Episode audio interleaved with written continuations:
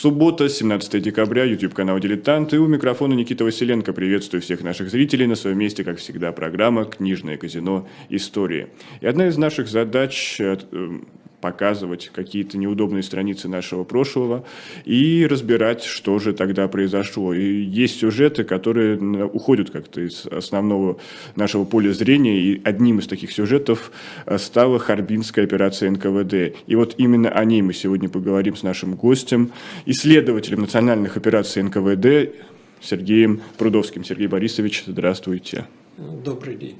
Я напомню нашим зрителям, что повод для нашей встречи стала книга, а, которая вышла в этом году. Сергей Прудовский «Была такая нация Харбинцы». Харбинская операция НКВД в документах. То есть это огромный и в какой-то степени научный труд. Но самое главное, здесь указано много-много документов, которые прольют свет на этот, как сказать, не, непростой сюжет нашей истории.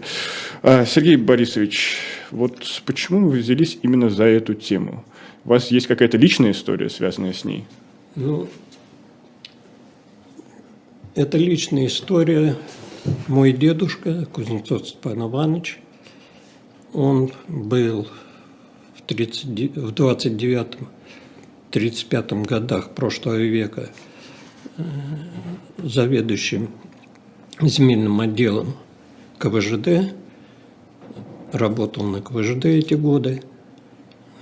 Там же в Харбине с ним была моя мама, моя бабушка. Мама поступила там в Политехнический институт Харбинский, отучилась курс, и в 1935 году, после продажи КВЖД, они вернулись в Москву. Дедушке в какой-то степени повезло. В 1937-1938 году репрессии его не коснулись, но они догнали его в апреле 1941 года. Он был э, во внутренней тюрьме НКВД, на Лубянке, в Сухановской тюрьме. В Сухановской тюрьме он встретил – войну. Там был такой эпизод, это из его воспоминаний, что когда он вернулся с допроса ночного, его сокамерник спросил, вы слышали, что началась война, только неизвестно с кем, то ли с Англией, то ли с Германией. Вот такие настроения были в те годы. 14 лет дедушка отбыл в лагерях, его приговорили к 15 годам, но в 55-м освободили, и он оставил две тетради э, своих воспоминаний о следствии и о пребывании в лагерях. Дописать он до конца не успел – он успел затронуть только вопрос, когда его реабилитировали, как он получил справку о реабилитации, и он умер. И эти две тетради, они у нас хранились дома все время. Я знал, что он был репрессирован. В юности читал их, потом как-то отложил. Жизненная ситуация, жизненная суета – и я вернулся к ним только в 2009 году. Так совпало, что я в это время вышел на пенсию, ну, не достиг пенсионного возраста, и стал читать эти его воспоминания, ознакомился с его архивным уголовным делом в Центральном архиве ФСБ. И зимой в конце, в декабре 2009 года я пришел в мемориал к Никите Петрову советоваться, что делать вот с этими документами. Мне порекомендовали написать, ну, написать книгу. Я ее написал. Когда я знакомился с делом дедушки, Там встречались фамилии в протоколах допроса, фамилии других людей, его служивцев. Я начал выяснять, где они, кто они, что они, находить их архивные уголовные дела в ГАРФе, в Государственном архиве Российской Федерации и в Центральном архиве ФСБ. Знакомился с этими делами, там появлялись новые фамилии, список все разрастался, разрастался. И стало понятно, что в общем-то, я вышел на то, что все они были репрессированы в ходе Харбинской операции. Вот давайте разберемся в контексте. А, вот э, я вас представил как исследователя национальных операций НКВД. И действительно, мы знаем много операций против немецкого народа, населявшего территорию Советского Союза, польского. Даже есть э, против афганского народа, который тоже, конечно, присутствовали на территории Советского Союза. Но харбинцы, а есть такая нация? Я так назвал книгу во-первых, надо сразу отметить, что название национальной операции НКВД термином оперировали сотрудники НКВД, но он, я считаю, неверен. Более правильно называть эти операции альбомными. Я об этом потом скажу, почему. Э, потому что в ходе вот этих всех операций были репрессированы ну, допустим, взять польскую операцию. Там были люди различных национальностей. Конечно, были поляки, очень много белорусов, украинцы, русские, евреи. Ну, в общем, любые национальности. Армяне, грузины. Так что говорить, что это было направлено против какой-то нации, нет. Это было направлено против выходцев с тех, земель, с тех территорий, я считаю. А Харбинская операция, она стоит отдельно, две операции стоят отдельно, Харбинская стоит отдельно, потому что это те люди, которые, я так понимаю, видели лучшую жизнь. То, что в Харбине все же жизнь по сравнению с Советским Союзом в те годы была значительно лучше и в материальном плане. Там было и больше товаров, было больше продуктов. Но когда они вернулись сюда, а возвращались они, в общем-то, как герои. По воспоминаниям моей бабушки, их встречали на, красной, на каждой станции, как на говорил, как челюскинцев. Но когда они возвращались, это было связано с тем, что э, в Маньчжурию вошла японская армия. Ну, это связано было с тем, что и оккупация была Маньчжурии, но вообще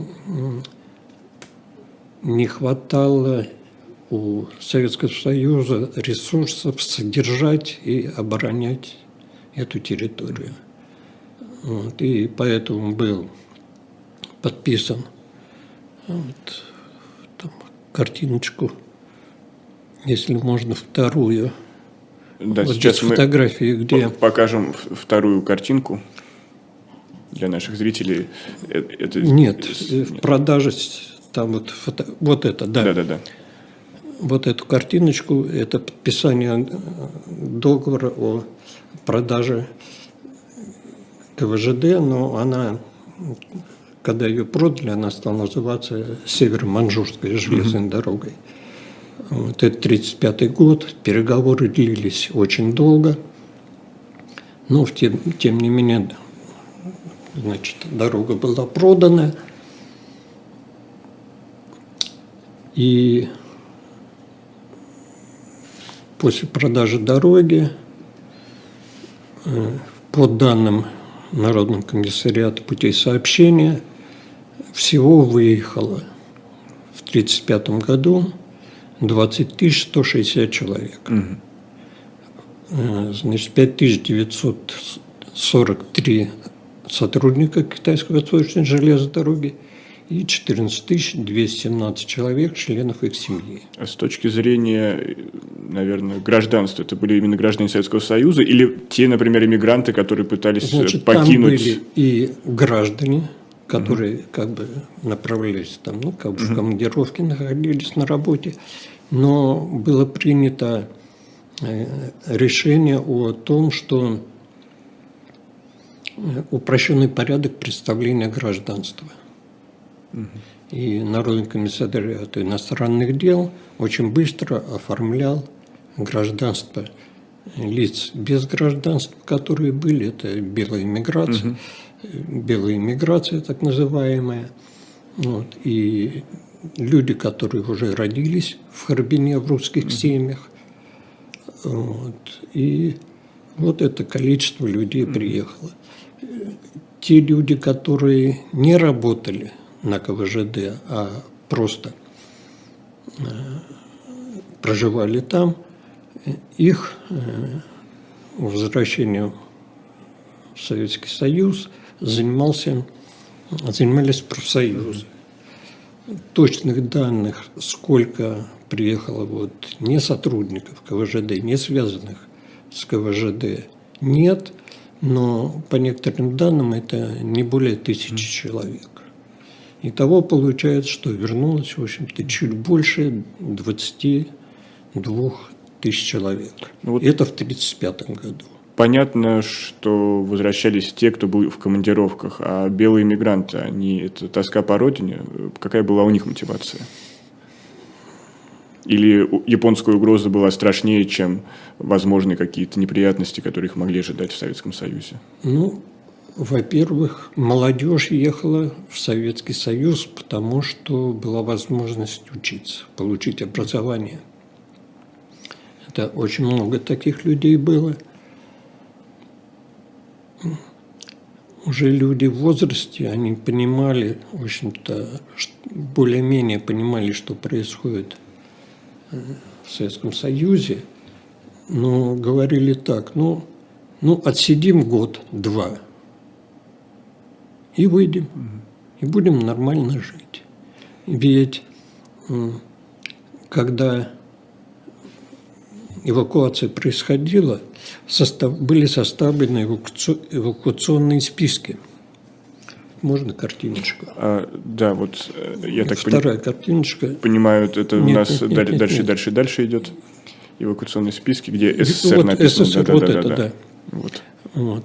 Они прямо от руки составлялись? Да, вижу, они да? составлялись от руки по э, железнодорожным станциям, по местам работы. Были расписаны, кто каким эшелоном едет, кто в какой партии едет, какая партия поедет, когда. Но это все было хорошо на бумаге и угу. в списках это все срывалось, откладывалось, затягивалось. Э, после отправления каждой партии Народный комиссариат иностранных дел, в Народный комиссариат иностранных дел поступало сообщение, кто отправился, когда, mm-hmm. когда поезд пересек границу СССР. И этими сведениями делились, э, комиссариат иностранных дел делился как они пишут, с соседями. Но кто соседи были с площади mm-hmm. Воровского, нам хорошо теперь известно. Вот. Э, возвращение, возвращение. Я уже говорил, что их встречали очень хорошо. Предполагалось всех трудоустроить, и они были в основном трудоустроены – Многим давали квартиры, было соответствующее постановление Политбюро и Совет народных комиссаров. Давались квартиры, все. Так что э, вот период 35-й, э, вторая половина 35-го, потому что э, эвакуация началась весной – и 1936 год было относительно, в общем-то, спокойно. Люди, как правило, они были по сравнению с гражданами СССР более зажиточными, потому что привозили с собой и вещи, можно было даже привезти и домашние утварь, и домашний утварь, и домашний скот, угу. и об этом все отчитывалось, это все документально, вы что документы об этом имеются.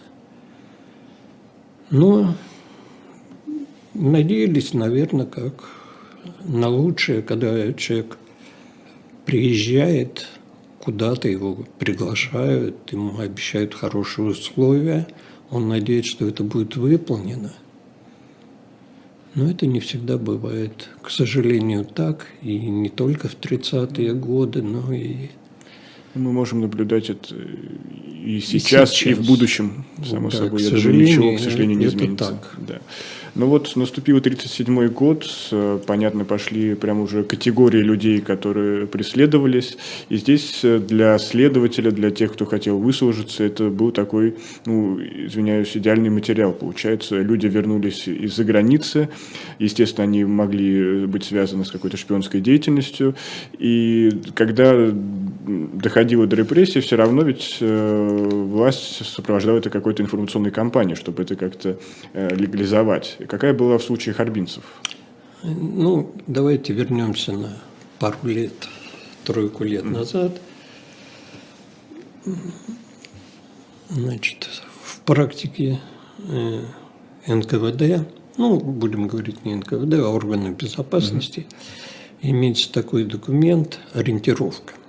Это оперативный документ, содержащий необходимую для оперативного состава органов – НКВД информация о противнике, его организационных формированиях, силах, средствах, формах, методах подрывной работы, а также о проводимых в отношении противника мероприятиях. Так ориентировку трактует единый словарь чекистской терминологии. Мне удалось выявить шесть ориентировок за период с марта 1934 по июль 1937 года. Но еще в 1933 году э, было предписание завести оперативный учет всех прибывших из Манчжурии, потому что люди ну, постоянно ротировались, приезжали, за исключением членов ВКПБ, но с оговоркой, не вызывающих подозрений. Угу. В 1936 году циркуляром замнаркома НКВД Прокофьева предлагается провести полный тщательный учет всех арбинцев, бывших сотрудников КВЖД, лиц, проживавших на территории Манчжурии или ездивших в Японию или Манчжурию. Вот это как э, работала НКВД тогда. Но очень важна пропаганда. Э, в журналах, в газетах от спутника агитатора до правды публиковалось множество материалов, статей о шпионаже японском. Шпионаж почему-то в основном упор был сделан во всех статьях – о японском шпионаже. Э, например, 4 мая 1945 года «Правда» публикует большую статью, подписанную С. Уранов, о некоторых коварных приемах вербовочной работы иностранных разведок. Можно Здесь, там да. газе, газеточка там Газет, Газета есть. «Правда» у нас, получается, должна найтись, а вырезка оттуда. Вот. Да, некоторых коварных приемах вербовочной работы иностранных разведок. Да. Вот теперь давайте посмотрим, что такое С. Уранов. Найти такого нигде не удалось. То есть делаете вывод, что это псевдоним? Это псевдоним. Угу. Было такое предположение сначала. Э, за ним скрывался руководитель разведуправления Красной Армии Семен Петрович Урицкий. Угу. Это документально подтверждено. Э, есть э, записка, его записка Сталину 26 апреля 1937 года, в которой он писал Согласно вашему личному указанию 25.04.37 мною совместно с работниками разведуправления подготовлена большая статья для «Правды» о методах вербовки и вовлечения в шпионскую работу. Эту статью представляю, представлю вам в ближайшие дни. Все становится как бы понятно. То есть информационная писал. кампания, да, Сразу- напрямую курируется НКВД. Да. Сразу замечу, что э, Семена Петровича Урицкого по обвинению в военном заговоре расстреляли 1 августа 1938 года. Историк Олег Хлевнюк э, первый опубликовал о том, что Сталин не только читал гранки, подготовленные статьи, но и вносил в них свои Правки. правки, можем так сказать. Можно картиночку показать. Там, У наверное, нас наверняка желтеньким таким вот. каким-нибудь Вот это. карандашом, да. ручкой перечеркнуто. Вот, значит, да. э, о некоторых коварных приемах э, коварных вставил Иосиф Виссарионович. Вычеркнул абзац. Да, целое- целых несколько абзацев вычеркнул. Да. Дальше следующая картиночка у нас есть. Рукописный текст. Написал практически две страницы э, своего видения этой ситуации, э, в которых он изложил э, такой эпизод шпионской работы, что, находясь в Японии, наш специалист был связан с какой-то женщиной, его на этой женщине поймали, шантажировали, и он стал японским шпионом. Ну, Это Сталин из головы брал. ему но это его, с- вот это его, это его почерк, это его мысли. То есть мы не, не можем просто утверждать, Нет. откуда он это взял и Откуда для он это чего взял, это он ничего вбросил, непонятно. по-другому Да. даже не назовешь, непонятно. Да. Вот. И таких статей вообще о шпионаже было очень много. Они все э, были опубликованы в сборнике политиздата. У нас есть картиночка. Вот где... э, э, 37-го 37 года. год. Вот это, да. Вот это. сейчас что-то я... Леонид Заковский, Сергей Уранов, ликвидация Щас, щас, пятой колонны, загадка 37 года. Стоп, это вот картинка. Давайте-ка другую. Там у нас есть еще одна должна быть где-то. Сейчас, сейчас, сейчас. Листаем, листаем, листаем. Увы, увы, Она в уголке должна быть, эта картинка. наверное, затерялась. А вот, стоп. вот, вот, да. вернее, вот так. Э, Значит, партиздат издает огромным тиражом в 1937 году сборник о некоторых методах и приемах иностранных разведок, разведных органов и их троцкистско-бухаринской агентуры. А на кого направлена данная литература? Это профессиональная литература или... Нет, это партиздат, она массовым тиражом. Э, Первый тираж был, по-моему, 300 тысяч, потом тираж 600 тысяч экземпляров. Э, И вот теперь давайте вернемся. Там собраны все статьи, которые опубликованы о японском шпионаже и там некоторые другие. И вернемся вот к этой картиночке, 1937 год. Сразу здесь я хочу как бы вот это отметить. Прочитаю, в 1937 году одно из уважаемых издательств, вернее, в 29 году и в 11 году выпустила сборник вот с таким названием «Ликвидация пятой колонны». Пятая колонна – это, по-моему, термин, который внес Франко. Да. То есть э, при, при Сталине такого не, Да. не Да. И, использовали. и я позволю процитировать, хоть и большой кусок, аннотацию к этой книге. Книга представляет собой сборник уникальных материалов о методах работы шпионско-диверсионного подполья в СССР в 30-е годы. Авторы показывают, как благодаря умелым действиям НКВД опираясь на широкую поддержку народа, в Советском Союзе была полностью ликвидирована пятая колонна. Это во многом предопределило и победу в Великой Отечественной войне, так как Германия не имела значительной опоры в советском тылу и не могла использовать пятую колонну для внутренних ударов по своему противнику. Многочисленные факты о действии подрывных элементов СССР подкрепляются партийно-советскими документами 1937-1938 годов, в том числе соответствующим указаниям Сталина, отчетами генерального прокурора Вышинского и других. Значит, эта книга без каких-то комментариев, э, с указанием автора Леонид Заковский, это издание 2009 года, и Сергей Уранов и Заковский 2011 годов. Кстати, э, в 2011 году последний абзац убран, заменен другой, другим.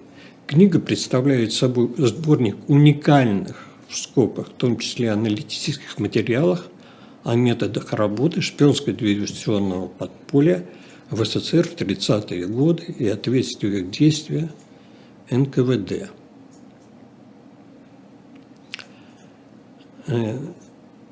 Какова достоверность этих материалов, мы уже видели, угу. потому что мы знаем авторов этих материалов. Добавлю, что Заковский расстрелян в августе 1938 года и не реабилитирован. Здесь очень важно то, что книга издавалась, переиздавалась в наше время уже, но никаких комментариев нет. А почему? А потому что если дать комментарии, то видно, что это все ложь. Что никакого такого подполья не было. Боролись э, с теми людьми, просто, ну, дальше я скажу, как они боролись, против каких людей они это боролись и какими методами. То, что удивляет, как такое уважаемое издательство, я не хочу его рекламировать, просто могло выпустить эту книгу без комментариев. И это в наше время, когда уже на всех уровнях, общем-то, репрессии осуждены, признаны незаконными – просто удивляет. Сергей Борисович, здесь, здесь мы сделаем небольшую паузу и вернемся буквально через две минуты. Я напомню, это программа «Книжное казино. История». И сегодня в центре внимания сюжет о харбинцах. Была такая нация харбинцев, харбинская операция НКВД в документах. И автор а, книги из, из сборника документов вокруг этой операции Сергей а, Прудовский у нас сегодня в гостях. Мы совсем скоро вернемся. Оставайтесь с нами.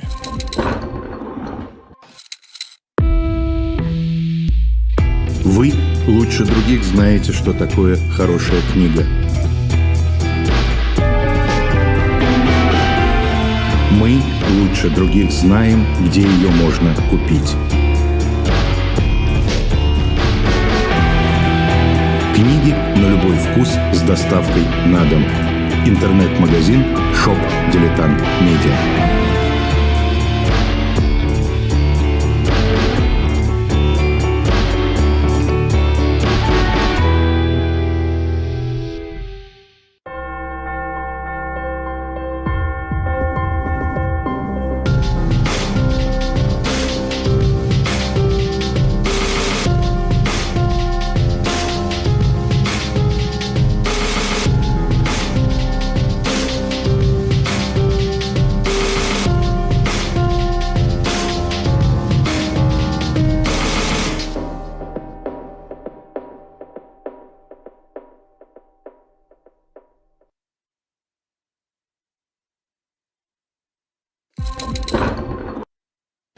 Продолжается программа «Книжное казино. Истории». Напомню, у микрофона Никита Василенко и приветствую всех наших зрителей, кто сейчас к нам только присоединился.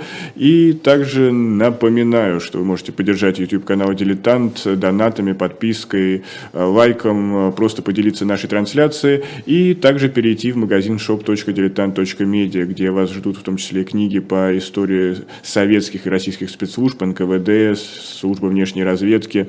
И также, также уже близится Новый год, интересные новогодние комплекты точно так же находятся, как говорится, в ассортименте, поэтому присоединяйтесь к нашему магазину shop.diletant.media.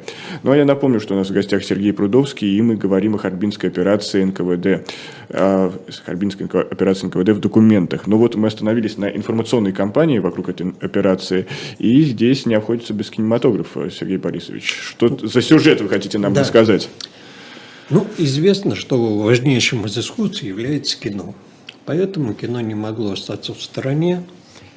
Э, выпускается фильм «Партийный билет» э, о том, как на одном из заводов, в общем-то, нашли врага народа и его арестовали, и все. Э, после этого фильма Ежов издает приказ о том, что э, надо, в общем-то, поощрить э, некого рабочего Сапенко, который, посмотрев фильм, пришел к выводу, что кладовщик завода Тульпа враг народа и партийный билет использует для прикрытия своих контрреволюционных действий. Mm-hmm. Вот. В итоге по доносу Сапенко 8 человек было заводчан расстреляно, 5 получили по 10 лет лагерей. Так что кино тоже внесло свой вклад. То есть такая пропаганда доносительства среди советских граждан. Да. Партийный билет. Запомним название этого фильма. Да. Ну вот, э, да, мы все ходим вокруг да около, а ведь массовая кампания с чего-то началась, был какой-то приказ. Значит, Приказ был НКВД, но НКВД не действует сам по себе. Ведь, э, как некоторым хочется представить, что репрессии проводила НКВД, а на самом деле 19 сентября 1937 года Политбюро ЦК ВКПБ утверждает представленные Ежовым проекты приказа и закрытого письма о террористической деятельности харбинцев. Приказ и письмо будут подписаны на следующий день, 20 сентября. Приказ получит номер 00593 и предписывает, я очень кратко скажу, всех харбинцев арестовывать в два этапа. В первый этап работавших, работавших на КВЖД, работающих на транспорте в промышленности. Второй этап – всех остальных вернувшись из КВЖД. Э, всех разделить на две категории, и э, осуждение производит, производится в альбомном порядке, то есть на каждого составляется альбом, эти альбомы сшиваются, эти листочки сшиваются, альбомы передаются э, в НКВД СССР на рассмотрение нарком двойки. Как правило, это Ежов и Вышинский mm или их заместители в различных комбинациях. То есть э, нарком, прокурор. Нарком, прокурор, все. mm Все, прокурор СССР. Э, письмо э, очень большое, закрытое письмо, в котором, в общем-то, обосновывается, почему надо проводить операции, и растолковывается, как надо, как проводить. Э, многие фрагменты письма очень коррелируются с текстами статей угу. из газет, ну, потому что, понятно, писали одни и те же люди. Э, приказ э, был известен, он рассекречен был, и он известен его текст, это не новость, а вот закрытое письмо с обоснованием да, 25 страниц машинописного текста. Оно секретно. Я попросил его рассекретить, мне об этом отказали, я подал в мае месяце 2014 года иск. 14 июля Мосгорсуд, так как дело касалось секретности, это секретное заседание, подсудность Мосгорсуда, 14 июля 2014 года суд определил, что это секретно. Мотивация что была или просто? Все мотивировано, И это государство составляет государственную тайну Российской Федерации. Э, Верховный суд это все тоже утвердил. Э, Через какое-то время э, в архиве мой коллега, так получилось, что мы в один день работали в архиве Центрального архива ФСБ, он говорит, Сергей Борисович, смотрите, а закрытое письмо, полный текст. Вот оно.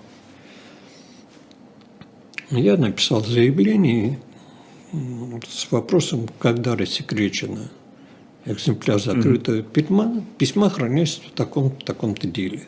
Мне ответили, что 15 мая 2014 года, ровно за месяц До вашего первого, суда. до первого заседания э, в суде, Мосгорсуда.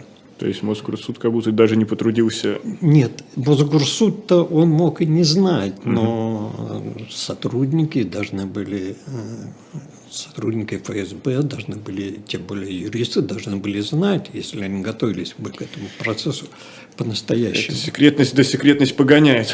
Да. Э, Потом были выяснены, выявлены еще два экземпляра э, этого закрытого письма в других делах, но уже дату рассекречивания мне не сообщили, сказали, что дата рассекречивания составляет государственную тайну. Понятно почему. Потому что, наверное, они были рассекречены задолго до. Но главное содержание письма нам известно. Содержание письма стало известно, потому что я написал э, в архив в Киев службы безопасности Украины, и они так совпало, что во время как раз судебного процесса, процессом, между двумя заседаниями, они выложили это все в интернете. И так как же обосновывали товарищи вот эту всю компанию? Потому что там э, секретно, потому что там раскрываются методы и способы работы сотрудников органов безопасности. На вопрос о том, что а они что, не изменились, мне было прям заявлено нет. Ну, ладно. Здесь, как наша зрительница Анна заметила, правда, как какой-то сюжет Да. из Кавки.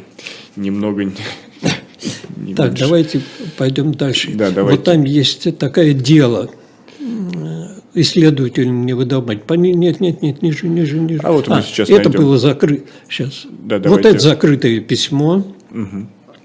Это Всем его- комиссарам внутренних дел Советского Союза, начальникам э, управления НКВД краев и областей. Да. Ой, мы же не показали картиночку Политбюро э, с подписями Сталина, Молотова, Ежова. С- Сначала, да, наши зрители увидят. Там она перед обложку. этим должна быть. Там наверняка красным карандашом Да, да, виднеется да, да, подпись. да. Да, как это было тогда принято. А, И здесь мы, конечно, сейчас ее найдем. Да, это вот она. Сталин, Молотов, Ежов. Да. Прям разноцветно. И решение Политбюро внизу написано номер решения, когда это принято. Вот, теперь переходим дальше. А вот, Сергей Борисович, извините, я немножко э, вставлю вопрос. Все время есть такая, скажем так, конспирология со стороны сталинистов, э, ярых, э, что все это было, скажем так, сфабриковано, не знаю, там при Хрущеве, при Горбачеве, в общем, пришли кто-то и сфабриковал. Что им ответить, когда они такое утверждают? Ну, значит, их надо послать в архив, В чтобы архив, они да. посмотрели, Как говорится, Как на пять букв в архив. да, как в архиве хранятся дела. Можно говорить, что там подделать все, но невозможно подделать миллионы листов документов. Их просто невозможно под- подделать. Ведь НКВД, когда проводила эти операции, они сами многие не справлялись. Они привлекали для допросов, для э, проведения очных ставок сотрудников ЗАГСа, сотрудников пожарной охраны. И это колоссальный, колоссальный был труд, это непонятно, как они, им же, они жаловались, что нам приходится в неделю заканчивать по 5-7 дел на человека, на сотрудника. Это они уже потом, когда э, в 50-х годах их допрашивали, и они объясняли, что мы как бы э, ни при чем. Вот, давайте следующую картиночку перейдем, значит, где у нас приказ, закрытое письмо, угу. выше чуть-чуть. Вот закрытое письмо, вот. Вот, вот, вот, Здесь вот, у нас, это, да. Да, закрытое письмо. Это закрытое письмо, это его как бы титульный лист. Розсекречено. Да, рассекречено в Украине в 2013 году. А, это украинский язык, да. Да. Кстати, я обратился в Центральный архив ФСБ за фотокопиями некоторых э, документов для книги. Mm-hmm. Мне отказали. Самостоятельное копирование запрещено, а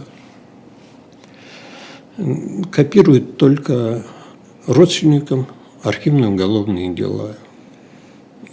Это было обжаловано в суде, прошли до Верховного суда, до Конституционного суда, все законно, отказы, все правильно. Поэтому, в общем-то, здесь много документов будет из украинских архивов, и некоторые документы, в общем-то, официально удалось уже получить в других архивах. Сергей Борисович, а сколько судебных тяжб, сколько, не знаю, тонн бумаги на переписке ушло с ведомствами при подготовке этой книги? Ну, подготовкой этой книги я занимался э, практически 10 лет, собирал материалы, mm-hmm. и это материалы не только для, по Харбинской операции, а по всем альбомным операциям НКВД. В общем, 10 лет. Бумаги, ну, березовую рощицу маленькую все же вырубили. Потому что э, только в архивах я просмотрел более 500 архивных уголовных дел. Значит, на каждое дело запросик. Вот. На каждый запросик ответ. Так что вот рощицу мы какую-то, к сожалению, вырубили. Но сейчас стало проще. Э, последние годы они принимают в электронном виде, поэтому природа все же а, а насколько вот помимо Украины архивы других бывших союзных республик помогали в вашей работе? Я пытался обращаться э, э, в Казахстан неудачно. Э, мои коллеги работали в Армении, в Грузии вполне достойно, очень, очень хорошо. Вот. В Узбекистане говорят очень плохо, но не обращался. Материала хватает, в общем-то, и в матушке России. А, еще я хотел вот сказать, что эта книга о Харбинской операции, она не первая о Харбинской операции. В 2000 году историк из Новосибирска Наталья Потапова издала книгу, но там описывается в основном ход Харбинской операции. Она помогала мне в работе с документами в Волжском архиве, но она издала такую описательную часть, а я привожу здесь больше 120 документов, чтобы человек мог сам убедиться, как это все происходило. Давайте картиночку вот там, где личное дело э, не выдавать. Архив, вот, вот, чуть, вот, вот рядом. Да, да, личное дело, да, вот. папка, обложка. Это обложка. Дело рассекречено. Это э, архив э, Одесской области. После того, как дело рассекретили, а эти дела подлежали рассекречиванию, их рассекретили, но вот такую надпись все же сделали и исследователям не, не выдавать. Ну, дело оказалось же у вас. Ну, это же было, как говорится, в свое время сделано. Э, в начале 90-х э, годов, в конце, в конце 80-х, в начале 90-х, а потом в Украине прошли полное открытие архивов. Угу. И оно стало доступно. И я писал, допустим, обращался в архив, И мне по электронной почте потом присылали Оцифрованные электронную оцифрованную копию. Так что это все очень э, хорошо. Теперь там есть такая бумажечка, архивная справочка. Вот это белая такая вот. Нет, нет, нет, нет, нет, она желтенькая. Нет, нет. Сейчас. Сейчас мы найдем эту справку. Вот, она. Да. Значит, на Снова каждого, цветные подписи. да, на каждого человека составлялась э, вот такая справка. Она называлась альбомной. И эти справочки э, в альбоме, собранные в альбом, присылали в Москву. Их э, просматривали, ставили помету «Р», расстрелять 10 лет. э, По сути, было только две, две категории – лагеря и Нет. высшие меры наказания. Значит, было как? Р расстрелять, э, 10 лет, 8-5, э, дело доследовать, передать на рассмотрение военной коллегии Верховного суда, передать военному трибуналу и, представляете, освободить. По Харбинской операции из 40 с лишним тысяч человек было освобождено 7. Вот, теперь едем дальше. Картиночка «Протокол». Там с круглой печатью. Здесь у нас, да, сейчас нач- найдется протокол. А в чем уникальность этого Нет, протокола? нет, нет, не это. Что, что за ним стоит, за этим протоколом? Вот, вот, вот, вот это, да. Вот как выглядит протокол. Фамилия, имя, отчество, год рождения. Вернее так, кто присутствовали Ежов, Вышинский в данный протокол, предостав- каким управлением НКВД он предоставлен и по какому приказу, фамилия, имя, отчество, год рождения и решение. Расстрелять, заключить в лагерь. Это, я вижу, протокол за подписью Ежова. Это Ежов и Вышинский. Теперь там есть такое письмо рядышком. После составления протокола, после его утверждения, После Давайте. утверждения этого протокола у нас идет... Сейчас, сейчас, сейчас. Нет, это протокол допроса еще. Здесь у нас да, большое количество документов, и поэтому Да, сейчас. Общую дайте картинку. Сейчас я. первого Дальше, дальше, дальше. мы дальше, не найдем, дальше. Конечно, сразу. Вот, э, А угловая еще внизу. в книге? Внизу, вот это. Э, После того, как протокол был подписан, э, рассылалась копия этого протокола на места с указанием привести в исполнение немедленно э, лица, приговоренные э, к тюремному к заключению, на лиц, приговоренных к заключению, вам будет выслана выписка из протокола особого совещания. Оказывается, э, тех, кто, кого приговорили э, к заключению, они не должны были знать, что их осудила комиссия. А почему? Потому что они выйдут и скажут, кто вас судил? Комиссия. А что это такое? А никто об этом не знает. Это м, внесудебный, вообще не конституционный орган. Некое какое-то размытие ответственности. Да. Поэтому эти дела передавались, эти альбомные справки вынимались из альбомов, передавались в особое совещание, и особое совещание штамповало им 10 лет за контрреволюционную агитацию, деятельность, вернее, 10 лет. И эти э, выписочки из альбомных справок и из протоколов особого совещания, вот там теперь наверх поднимаем, там с круглой печатью. Вот это. Круглая печать. Вот такая выписка вкладывалась э, в дела, в архивное уголовное, ну, в его уголовное дело каждого человека. Был ли какой-то план определенный по количеству посадок, расстрелов касательно По- Харбинской операции? По, э, вообще по всем альбомным операциям плана не было. Плана не было. Но Ведь э, спускали лимиты, а почему тогда... Лимиты – это кулацкая операция.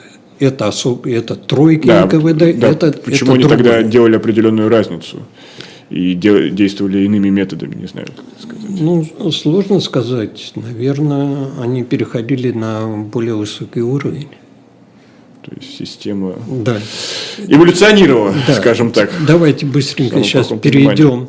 Э, Картиночка, еще раз покажите Да, все. сейчас мы еще немножечко добавим визуального ряда. Вверх самый. Вот самый нас, первый, вот этот. Э, Давалось предписание на расстрел. Ну, м, и параллельно с этим давалось предписание на выдачу заключенных. Э, Производился расстрел, вот там ставили галочки и даты, когда кого расстреляли. Э, В дело вкладывалась выписочка, и как бы с этим все закончено. Теперь здесь мы по Харбинской операции было э, действительных 570 протоколов. Что мы имеем в итоге? Еще э, рассматривала эти дела и особые тройки были созданы по 606 приказу по завершении операции.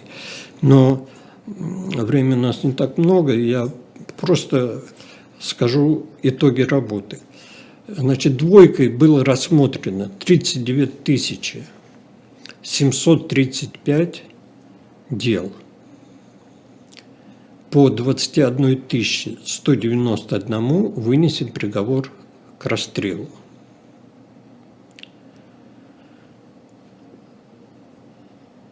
Вот.